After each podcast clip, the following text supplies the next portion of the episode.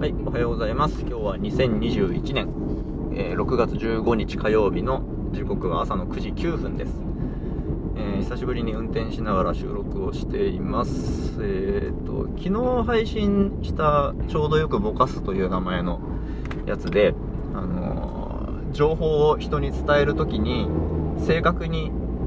詳細に伝えるよりもちょうど良い大きさでぼかして伝えた方が話の焦点がぼかぼけずにむしろうまく伝わりますよねという話をしたんですけどこれって実はすごい高等技術ですよね考え直してみると,、えー、と自分の言動によって相手からこういう反応が返ってきてほしいからえー言動をこんな風にしようっていう修正とか調整とか選択とかを無数の情報を処理しながら瞬時に、えー判断しつつ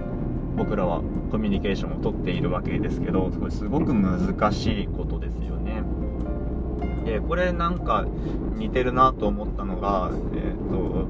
自然科学物理とかの実験で、まあ僕はあんまり詳しい人ではないんですがえー、と物を掴んで空中でパッと離すと落ちますよね。でそれってもう今まですごい量の実験がされてとか、まあ、僕ら生きてる中で経験をしてその法則はとりあえず信じて良いだろうっていうなんかその誰に保証されたわけでもなくって経験から導き出された事実っぽいことみたいな法則なんですよね多分ね。う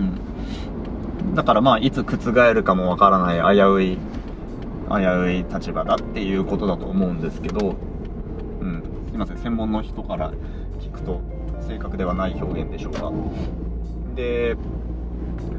えーそコミュニケーションも多分一緒でえーと自分が今まで生きてきた中でこういう反応こういう、え結果が欲しかったらこういう行動をすればよかろうということが、えー完全に分かっていればなんかこう確かに言動を選ぶことができるんですけどでもそれって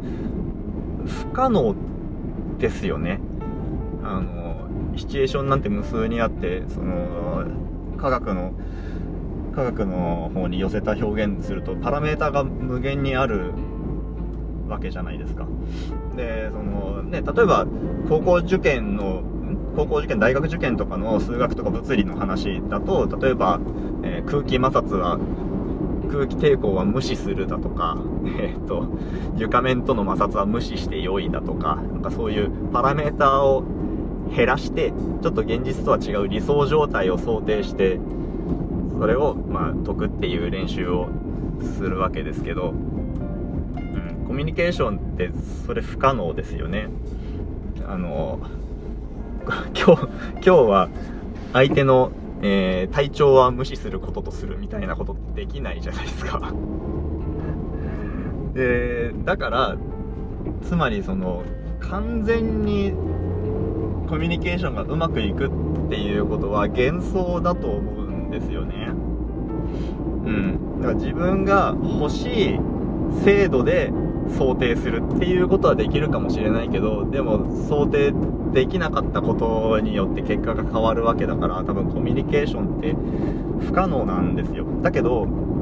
えーコミュニケーションっていうのは普通にできるものだっていうのが社会の風潮ですよね。でできないできないことがマイナスである問題である障害である是正すべきである。っていう風潮ですよね。でも前提としてコミュニケーションってできないんですよ僕らは。完全なコミュニケーションできないんですよ。で、えーだからできないできないことがマイナスなんじゃなくってむしろできることがプラスなんじゃないかなって思うんですよ。うん。できないのがゼロ。普通。当然。